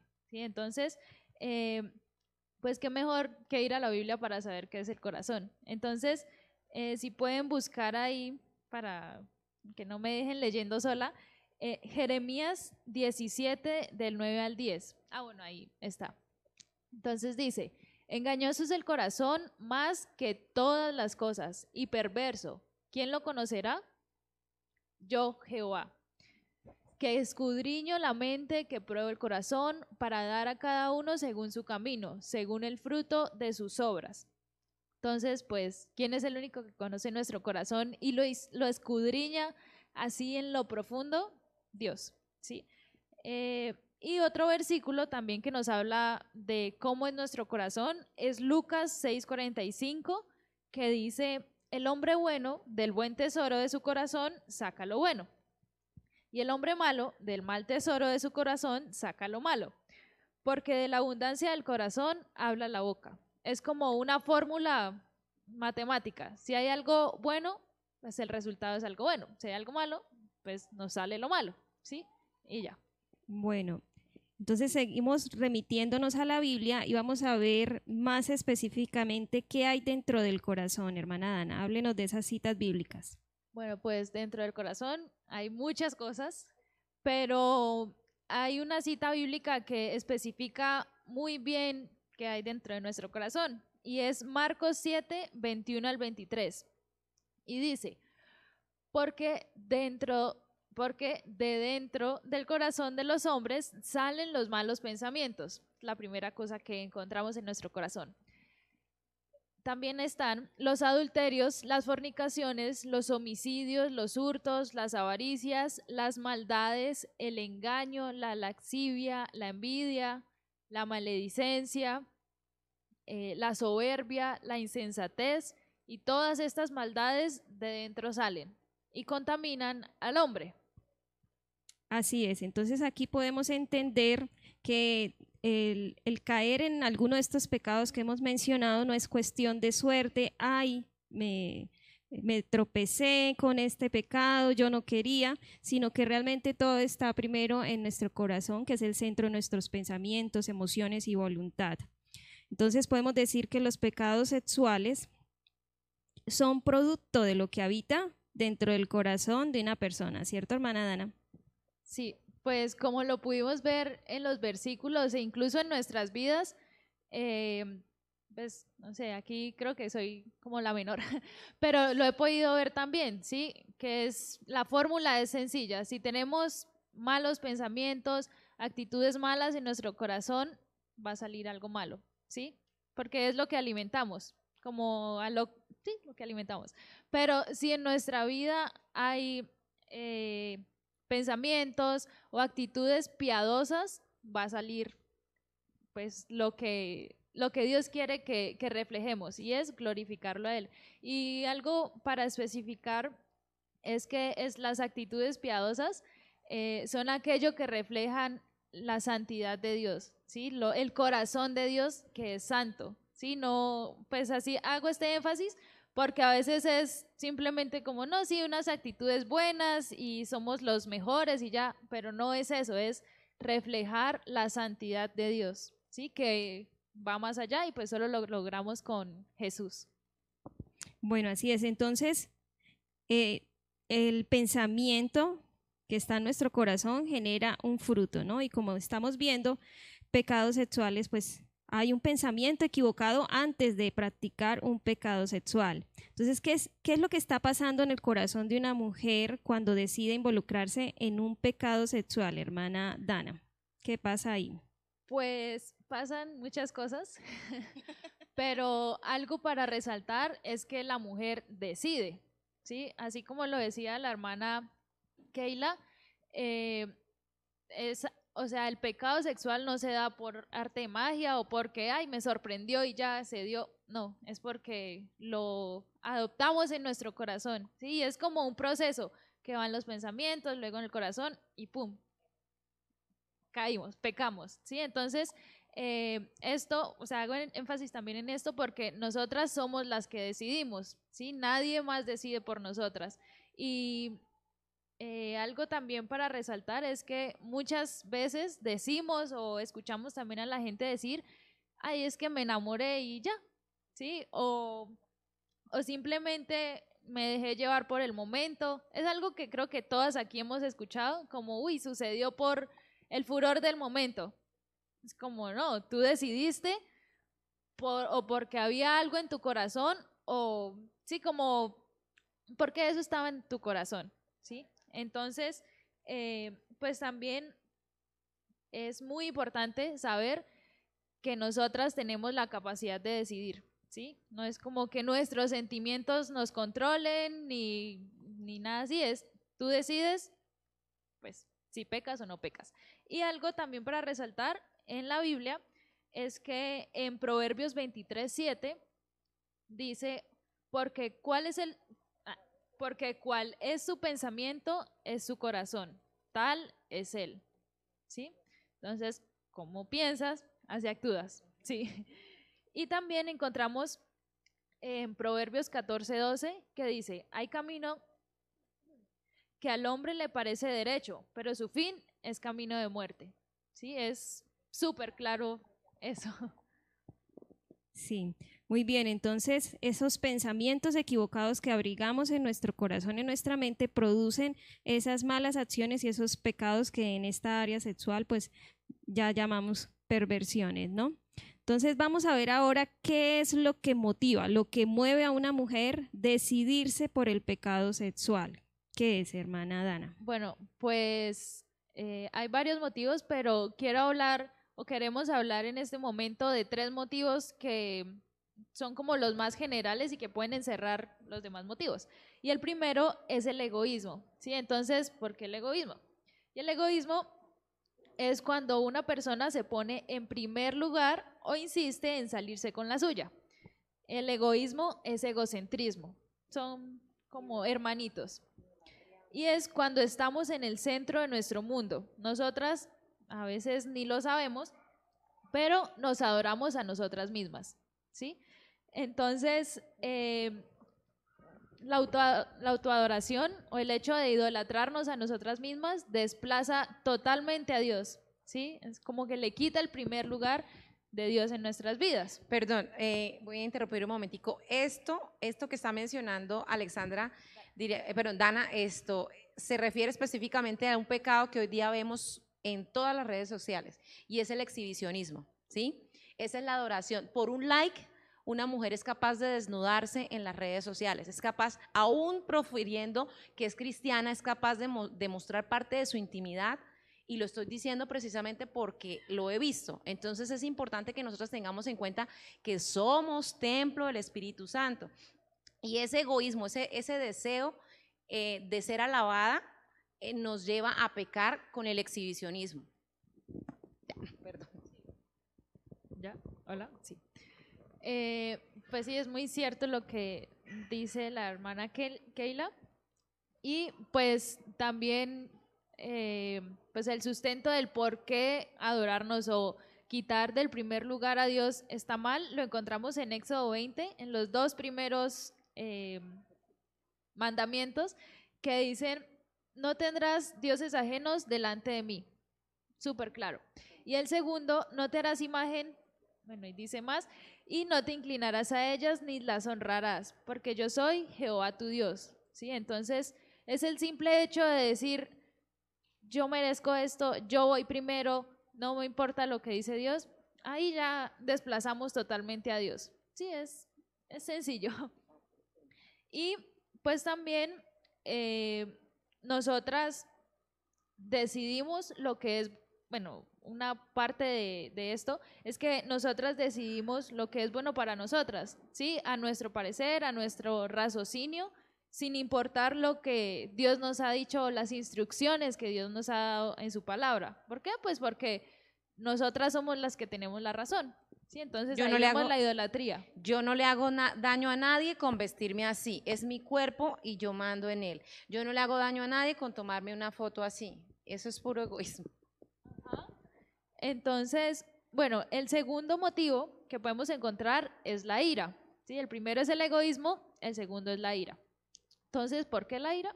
Porque la ira es una actitud pecaminosa generada por situaciones en, que la, en las que la persona se siente oprimida, sofocada, atrapada o controlada. ¿sí? Entonces, pues esto también debe ser tratado de manera piadosa recordando que esa palabra piadosa refleja a Dios, ¿sí? refleja la santidad de Dios, no, no a nuestras buenas obras, ¿sí? refleja, lo refleja Él. Entonces, pues de lo contrario, si le damos cabida a esa ira, puede resultar en pecado sexual. Un ejemplo de esto, no, pues yo no soy casada, pero pues doy el ejemplo con las casadas. No, pues estoy súper enojada con mi esposo pues de malas, me voy a, pecar con mi amigo. Es un ejemplo, ¿no? Que aquí no pasa, o sea, pasa en otros países, aquí no. Sí, sí, aquí no debe. Pero... Ajá. Y eso es lo más normal. O castigan al esposo sí. infiel. Para los que nos están viendo por la transmisión, eh, pues también aquí daban el ejemplo y es que si, por ejemplo, el esposo es infiel, pues entonces la ira que va a salir de nosotras es, pues yo también le soy infiel, ¿sí? Incluso mi mamá una vez dijo eso, pues no era cristiana, pero lo dijo, no lo cumplió, pero lo dijo, ¿sí? Ajá. Entonces, eh, bueno, si nos dejamos llevar por la ira, termina en pecado, puede terminar en pecado sexual. Y pues también eh, esta ira trae una palabra muy clave y es yo merezco, ¿sí? Yo merezco esto y por eso viene la ira. Por eso alimentamos ese motivo que es la ira. Y es, no, pues yo merezco que, no sé, pues muchísimas cosas merecemos según nosotras, ¿sí? Pero es como lo hemos visto. ¿Estamos glorificando a Dios con eso? Ahí se los dejo. Y el tercer motivo, ah, bueno, no, esperen. Ya. Y para sustentar este motivo podemos encontrarlo en Efesios 4:31, que dice, quítese de vosotros toda amargura, enojo, ira, gritería y maledicencia y toda malicia. Nuestras, ah, ya, así termina el versículo. Pero entonces, eh, ¿por qué Dios nos habla en la Biblia de que nos quitemos incluso la maledicencia? La, la maledicencia es hablar mal, ¿sí? Entonces, pues porque afecta o el matrimonio o afecta a la otra persona, es no valorarlos, ¿sí? Así. Entonces, eh, y también porque estos, estas experiencias de ira, enojo, bueno, todo lo que acabé de mencionar, pues no pueden dictar o no pueden eh, ser como nuestra guía para ver a Dios. ¿sí? Entonces, si ponemos el egoísmo o la ira de primero, pues nos nublamos eh, la visión de lo que realmente es Dios. Y de lo que realmente debe ser la sexualidad, ¿no? Entonces está muy interesante esto de los motivos por los que una mujer puede caer en pecado sexual. Y sí, hay un tercer motivo que es muy importante, que puede llegar a, esta mujer a llevarla a actuar pecaminosamente. ¿Cuál es, hermana Dana? Bueno, pues el tercer motivo es un poquito más obvio en relación al pecado sexual y es la lujuria. ¿sí? Entonces, eh, normalmente hemos leído un montón de veces en la Biblia así, la lujuria, y puede que esté en la Biblia, puede que esté en la historia y todo eso, pero la lujuria está aquí. ¿Sí? Incluso en muchos corazones, pues se puede tener. En todos los corazones está la lujuria, sí. Sí, no es como algo desconocido, algo que le pasa a otras mujeres.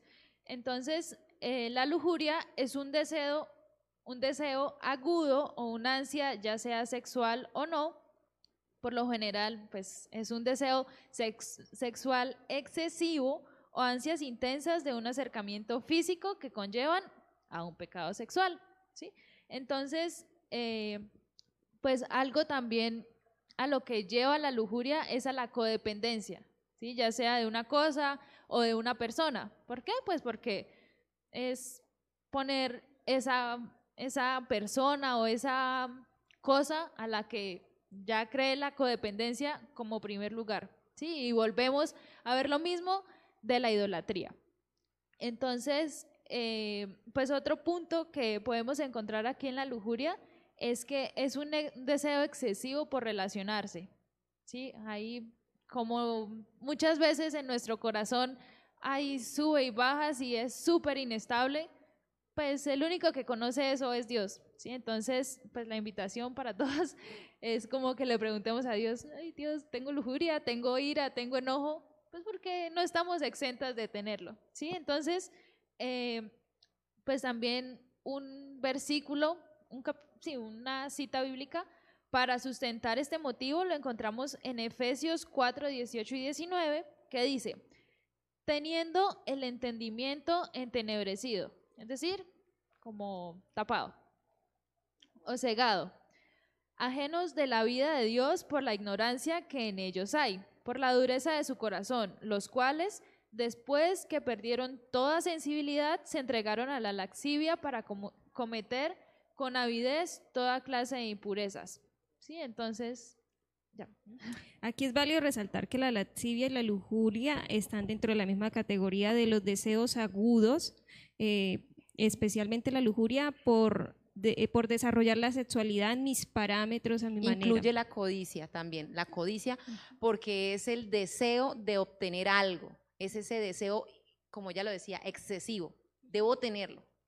Así es, entonces qué importante conocer estas tres motivaciones pecaminosas, como decía Dana, para examinar nuestro corazón, si está esa motivación de egoísmo, como el yo mando, yo dicto las reglas de lo que es la sexualidad, de mi vida, de cómo decido. de la ira, la motivación de la ira, que es el yo merezco, yo merezco ser feliz, yo merezco ser saciada, estar plena, pero a mi manera. Y el de la lujuria, que es el yo deseo. Entonces,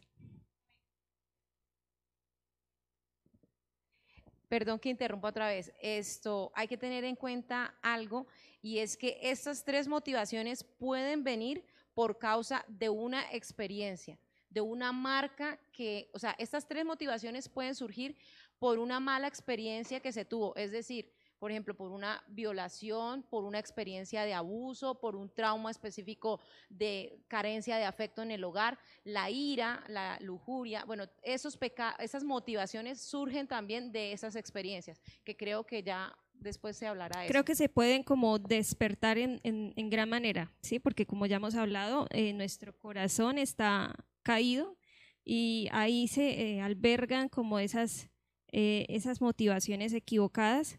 Y precisamente pues también en el grupo en línea vamos a estar hablando de consejos eh, bíblicos para una mujer que ha enfrentado una, un abuso sexual. Entonces, eh, pues es muy importante este tema que a veces no, y que, que dentro de la iglesia no es tratado comúnmente, dentro de la iglesia actual no es como tratado y, es necesario que nosotros nos referenciemos en la palabra del Señor y busquemos cómo el Señor puede conducir a una restauración, a, a entender eh, en la perspectiva correcta esa experiencia tan lamentable que pudo haber tenido una mujer en su infancia o aún en su adultez. Entonces, les invitamos cordialmente a que no falten a ese grupo en línea este próximo viernes. Bueno, hermana Ana, también queremos que nos hable ya de las verdades que debe comprender y aceptar una mujer que está en pecado sexual, es decir, cómo ella puede lograr y mantener la pureza sexual. ¿Es posible el cambio, hermana Dana? Eh, sí, sí es posible. Y pues por eso es que estamos aquí también, ¿sí? Porque vemos la esperanza de, de salir de nuestro pecado, ¿sí? De nuestra naturaleza. Pero entonces, eh, a hacer hincapié en unas verdades que debemos comprender todos nuestros días, en todo nuestro momento. Y es que podemos cambiar, ¿sí? Ya seamos nosotras o si estamos, no sé, tal vez aconsejando a otra, a otra mujer. Entonces, eh, pues lo voy a hablar aquí como para nosotras. Eh, no debemos quedarnos en donde estamos, ¿sí? O sea, si reconocemos o si Dios escudriñó allá nuestro corazón y ¡pum! nos salió un motivo erróneo, un pecado o un montón de cosas que podemos eh, encontrar en nuestras vidas eh, como pecado, pues no es quedarnos ahí, ¿sí? Sino ser conscientes que pues Dios quiere sacarnos de eso, ¿sí? Entonces, esto pues también está sustentado en la Biblia y lo encontramos en Efesios 1 del 18 al 20, que dice, alumbrando los ojos de vuestro entendimiento, para que sepáis cuál es la esperanza a que Él os ha llamado, y cuáles las riquezas de la gloria de su herencia en los santos, y cuál la supereminente grandeza de su poder para con nosotros los que creemos, o sea, todas nosotras, que creo que creemos. Según la operación del poder de su fuerza, la cual operó en Cristo resucitándole de los muertos y sentándole a la diestra en los lugares celestiales. Entonces ahí vemos que si estamos hundidas en pecado, Dios nos saca, ¿sí? Y Dios alumbra nuestro entendimiento para ser pues conscientes que debemos salir de ahí. El segundo motivo, eh, motivo no, la segunda verdad eh, es que Dios es mayor que nuestro pecado, ¿sí? Y pues ahí vemos la esperanza que tenemos después de haber pecado, de- sí, como de ver nuestra naturaleza. Y es que tenemos también al Espíritu Santo. Y una cita también pues importante es Lucas 18, 27, que dice que lo que para el hombre es imposible, es posible para Dios. ¿Sí? Entonces, sea el pecado más vil, más que ustedes digan, no, de aquí ya no me saca nadie, pues ahí tenemos al Espíritu Santo que nos escudriña por allá en lo más profundo Y pues tenemos a Jesús que nos salvó y nos limpia de todo pecado. Eh, la tercera verdad que también debemos pues tener ahí muy presente es que eh, debemos tener un arrepentimiento y pues también debe haber una confesión de ese pecado. ¿Sí? Entonces, eh, porque esos pues, son como unos caminos de salida. ¿sí? Entonces, en primera de Juan 1.9 dice, si confesamos nuestros pecados, Él es fiel y justo para perdonar nuestros pecados y limpiarnos de toda maldad. Súper claro eso. Muy bien, entonces esas tres verdades es importante que si estamos aconsejando a una mujer que nos ha que sincerado y que nos ha dicho que está en un pecado sexual, las tengamos en cuenta para ayudarle y es eh, reforzarle la idea de que ella puede cambiar por la obra de Dios, que Dios es mayor que su pecado y que necesita confesión y un arrepentimiento genuino. Entonces, sí hay un camino de salida para todos estos pecados, como también cualquier otro pecado que no sea sexual, porque ese camino de salida lo encontramos en Cristo, quien nos ofrece eh, la redención y su y su plan de salvación. Es allí donde encontramos la salida. La mujer debe entender que ella puede ser lavada, santificada y justificada por Dios. Eso es bien importante que nosotros podamos enseñárselo a esta mujer que está saliendo del pecado sexual, que ella puede ser lavada, santificada y justificada por Dios. Entonces, hermana Dana, es, empiece pues a explicarnos qué significa eso, lavada por Dios. Bueno, lavada por Dios es que la sangre de Cristo nos limpia. Es eso, ¿sí? Pero entonces eh, necesitamos tener el arrepentimiento y la fe, pues para recibir el regalo. Si no, pues nos quedamos sin regalo, que es la salvación, ¿sí? Y es el, el hecho de que la sangre de Cristo nos limpia.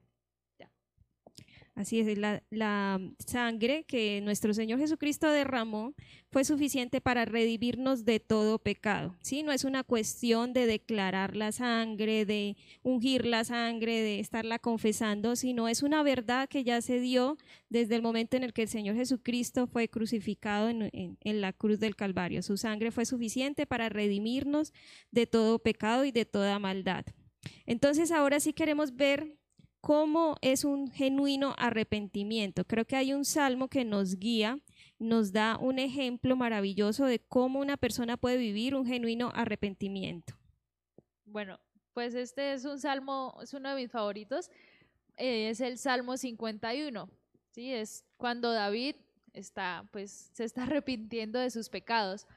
Pero entonces eh, hago como la aclaración y no es que queramos encasillar, si usted tiene estos comportamientos es que ya está arrepentido, ¿sí? No, o sea, Dios es el que discierne los corazones, pero pues son como frutos que se ven después de un arrepentimiento genuino. Entonces, en el Salmo 51 vemos que primero David reconoció la santidad, ¿sí? Ah, ya, perdón. David reconoció unos atributos de Dios que eran la santidad, la misericordia, la compasión y la gracia de Dios. Entonces, eh, pues cuando entendemos eso, o sea, el arrepentimiento también viene como por obra y gracia. ¿sí? O sea, si reconocemos la santidad que tiene Dios, ya,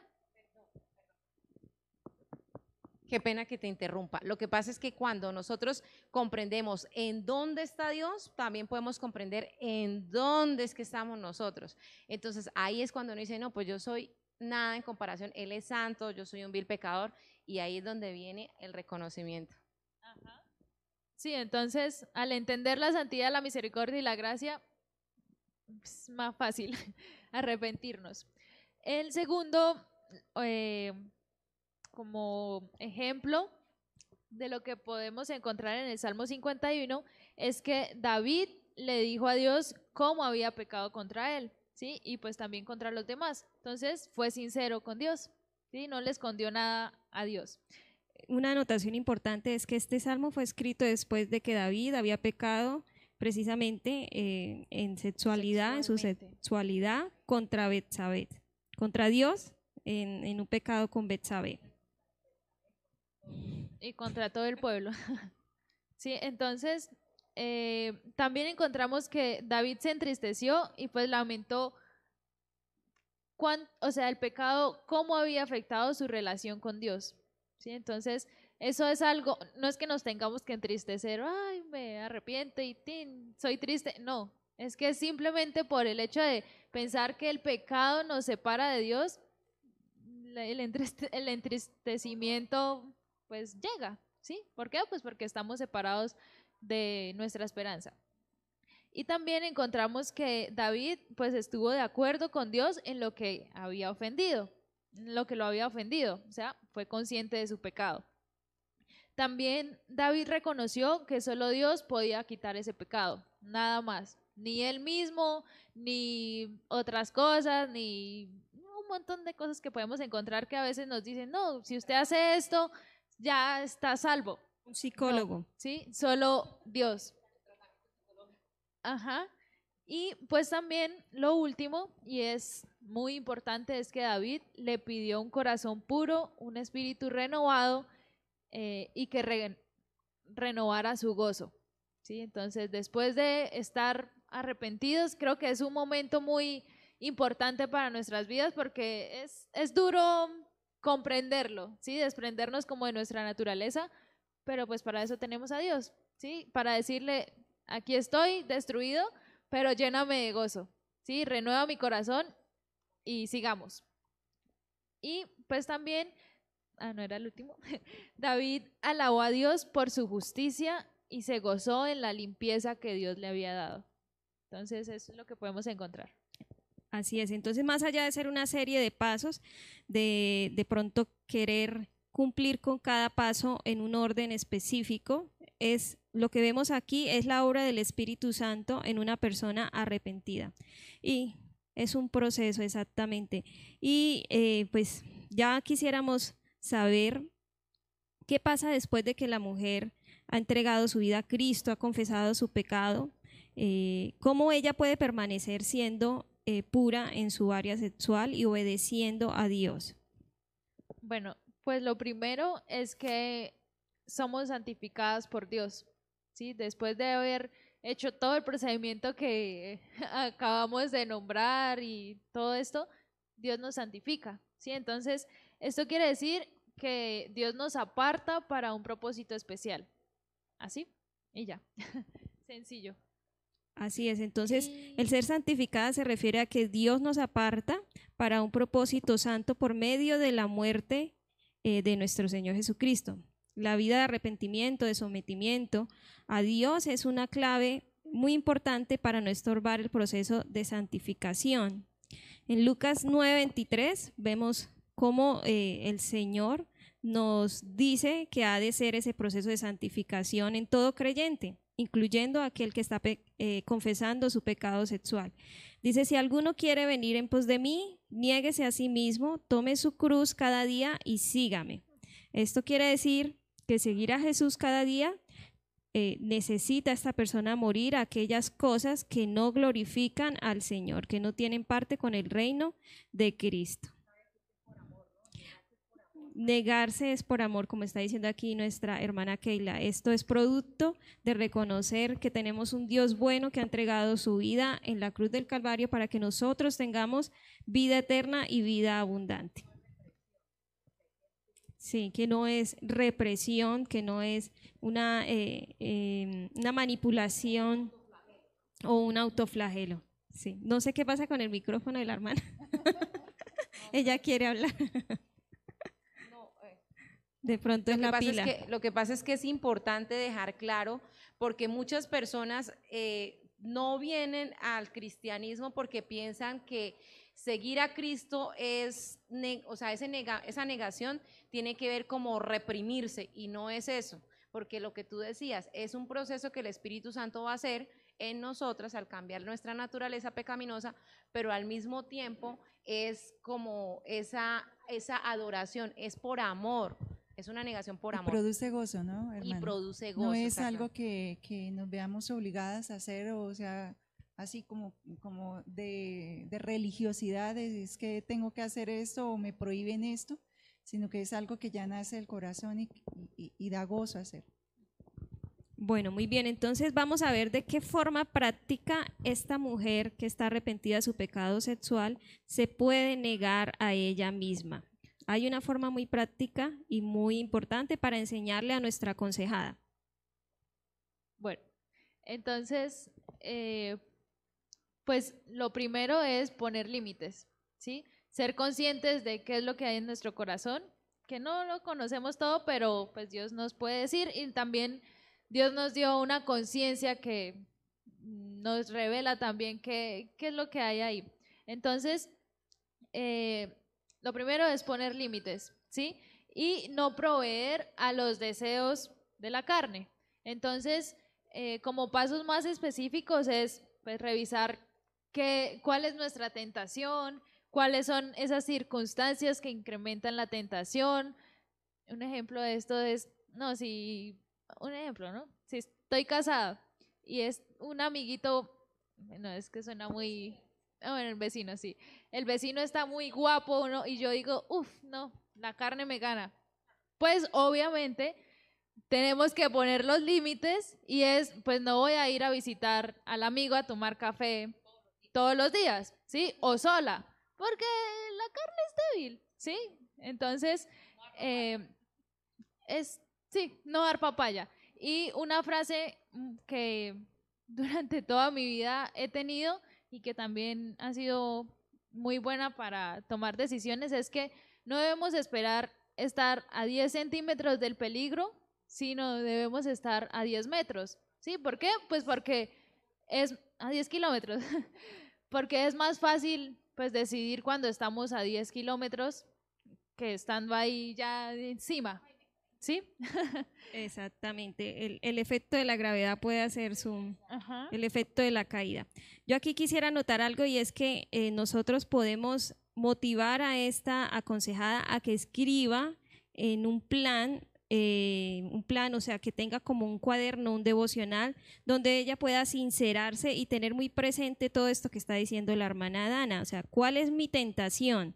Entonces mi tentación es cuando estoy sola en mi casa, entonces quiero mirar el computador o cuando estoy en determinado grupo de amigos, escribir eso, cuáles son las circunstancias que incrementan la tentación, dónde está la tentación y como decía la hermana Dana, pues no poner ocasión a la tentación.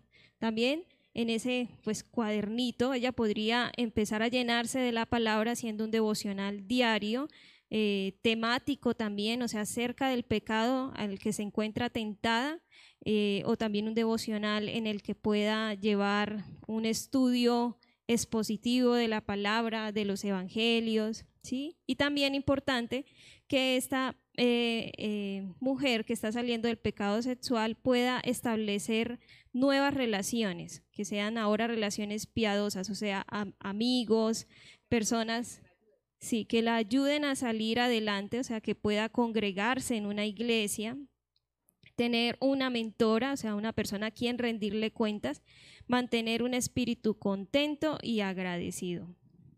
Entonces, en todo este proceso de santificación, vemos que Dios desea de esta mujer perseverancia más que perfección. ¿Sí? que sea perseverante, que sea fiel a Él, más que ser una mujer perfecta que todos los días esté concluyendo con que su día fue 100% eh, perfecto. ¿Qué pueda que, hermana? Que Perdón, eh, es que es importante porque es que a veces creemos, por ejemplo, yo no puedo estar aquí ignorando la mesa porque la mesa está ahí y hay algunas personas que no tratan con su pecado, sino que lo ignoran y hay, hablemos de otro tema y el pecado está ahí. Entonces, lo que una persona, eh, lo que una mujer debe hacer es tratar con ese pecado tal como tú lo estás diciendo.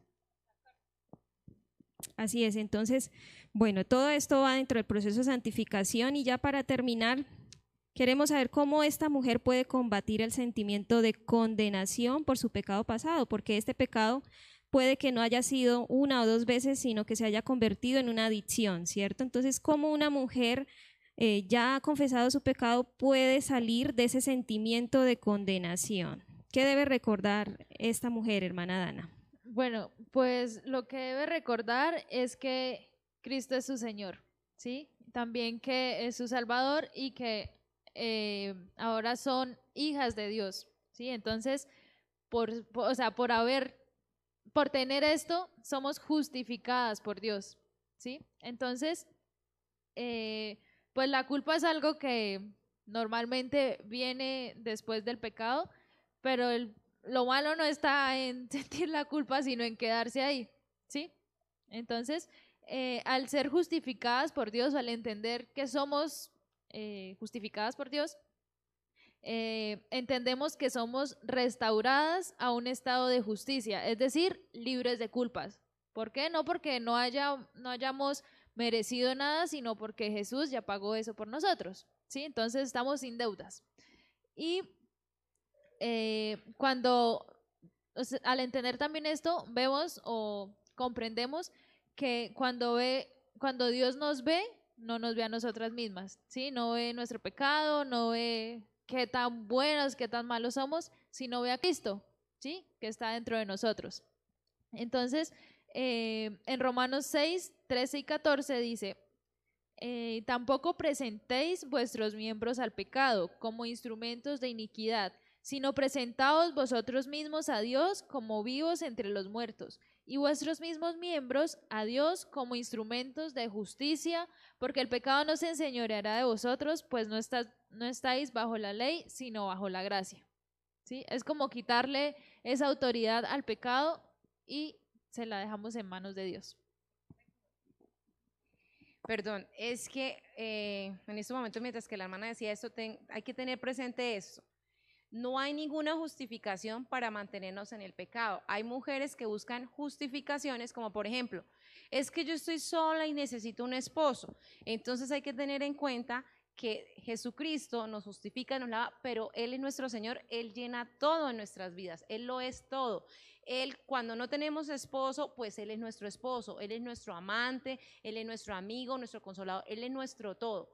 Sea que estemos solteras o sea que estemos casadas. Entonces hay que tener presente que no, existe, no, da no hay cabida para justificar nuestro pecado, porque hay mujeres que en esa ansiedad, en ese deseo, permanecen en el pecado, no tratan con su pecado, porque sienten que si no están practicando el pecado, van a quedar desoladas, van a quedar abandonadas, no van a poder ser restauradas, ¿cierto? Muy bien, entonces estas verdades son súper importantes para tener en cuenta. eh, el hecho de que somos lavadas por Dios en el momento en que nosotros confesamos nuestro pecado y decidimos hacerlo a Él Señor de nuestras vidas, Salvador de nuestra alma. Eh, la verdad también de que somos santificadas, o sea, que vamos en un proceso paso a paso con el Señor a través de sus grandes misericordias. Y la verdad también de que somos justificadas por Dios, es que eh, la justicia de Cristo viene a ser puesta en nosotros como una vestidura. Ya Dios no ve nuestro pecado pasado que cometimos durante 15 años, sino que ya ahora Dios Padre ve a Cristo en nuestras vidas. Entonces esto puede librar a una mujer de una culpa y una autocondenación que pueda estar llevando por muchos años. Bueno, hermanas, entonces eh, todo esto fue el tema acerca de la sexualidad. Podemos concluir que las misericordias de Dios son amplias y profundas y que Él va a restaurar a la mujer que se vuelva de su pecado sexual, que le va a dar un corazón de gozo en vez de tristeza. Si este es el caso, invitamos a las mujeres que nos están viendo en la transmisión que se acerquen al Señor con confianza a ese trono de la gracia, en arrepentimiento, que puedan confesarle que lo necesitan, que lo busquen, que busquen su palabra y que también eh, si les si les gustaría, nosotros podemos brindarle ayuda, consejería bíblica. eh, pueden escribirnos a través de las redes para que puedan profundizar en lo que es el Evangelio y puedan tener una salida más clara de todos estos pecados sexuales. ¿sí? Y pues como consejeras eh, podemos también concluir que cuando nuestra aconsejada comprenda todas estas verdades, como las que hablamos hace un momento, lavamiento, santificación, justificación, ellas van a, vivir lo que es la verdadera libertad, tanto en su mente como en su corazón. Además de que van a vivir un, un potencial de salud, una mejor salud en sus cuerpos. Entonces, hermanas, podemos recordarnos día tras día las palabras de Pablo a los romanos, en Romanos 13, de 13 al 14, Andemos como de día honestamente, no en glotonerías, borracheras, lujurias, lascivias, contiendas, envidia, sino vestidos del Señor Jesucristo y no proveáis para los deseos de la carne. Vistámonos de Cristo, de su obediencia, y representemos la sexualidad, el diseño de la sexualidad de la mejor manera, de la manera piadosa, es decir, dentro de los parámetros establecidos por Dios. Entonces, esto es lo que nosotros pudimos estudiar y ahondar en cuanto al tema de la sexualidad. Antes de hacer la debida oración para eh, poner toda esta enseñanza en manos del Señor para que pueda ser un instrumento de honra como consejeras que sabemos que Él nos puede usar. Eh, quiero darles dos anuncios importantes y uno pues ya se los venía eh, repitiendo y es acerca de que el grupo en línea va a ser el viernes 27 a las 7 de la noche. Vamos a estar hablando de ideas para refutar la ideología de género. Eso es algo bastante interesante e importante porque aún hasta dentro de los colegios ya se está viendo el adoctrinamiento en, en esta área. Entonces necesitamos saber cómo refutar estas ideas. Y también vamos a estar viendo consejos para ayudar a una mujer a afrontar el abuso sexual. Eso va a ser todo el viernes a las 7 de la noche. Y otro anuncio importante es que en el mes de septiembre estaremos involucradas aquí en la Iglesia El Faro en actividades de evangelismo, por lo cual no vamos a tener la reunión presencial de mujeres ni pues el grupo en línea, sino que como Ministerio de Mujeres nos vamos a involucrar en estas actividades evangelísticas y más bien vamos a tener unos tiempos de integración en los que vamos a poder socializar, tener comunión unas con otras en torno a todo lo que hemos escuchado este año acerca de la consejería bíblica. Entonces les invito a que hagamos una oración y de esta manera quedar despedidas. Padre amado, te damos muchas gracias por tu misericordia, por tu bondad, por tu gracia, Señor, por permitirnos haber estudiado, escuchado este mensaje, Señor. Gracias por recordarnos el diseño original por el cual tú estableciste que la sexualidad humana sería buena en tus parámetros, Señor. Perdónanos, Señor, por la desobediencia, por la rebeldía de nuestro corazón, eh, con la cual no hemos honrado tu nombre, no hemos honrado tu imagen, Señor, tratando esta área nuestras vidas a nuestra manera, a nuestro antojo, Señor. Te rogamos y te pedimos que nos ayudes, que sea eh, tu poder transformador en nuestras vidas, tu Espíritu Santo que nos puede cambiar y transformar haciendo esa obra perfecta en nuestras vidas, Señor. De esta misma forma te rogamos que nos ayudes a ser instrumentos útiles en tus manos, Señor, como consejeras, como mujeres que pueden proclamar el Evangelio, Señor abordando este tema con la autoridad de tu palabra, Señor, no con la autoridad del mundo, de la psicología o de las experiencias, sino con la sabiduría que encontramos en tu palabra, Señor. Te damos gracias por el don de la sexualidad que nos diste a nosotras las mujeres, tanto solteras como casadas. Te pido que sigas ayudando a las solteras a vivir en esa abstinencia y pureza sexual, Señor, honrando tu nombre, glorificando glorificándote a ti, Señor, en guardar el cuerpo, Señor, para, para que sea un instrumento útil, Señor, en tu reino. Y también te pido que nos ayudes a las mujeres casadas a glorificar tu nombre en medio del servicio y la administración a nuestros esposos, Señor. Que todo lo que hagamos, Señor, sea para tu honra y para tu gloria. En el nombre de tu Hijo amado Jesús. Amén.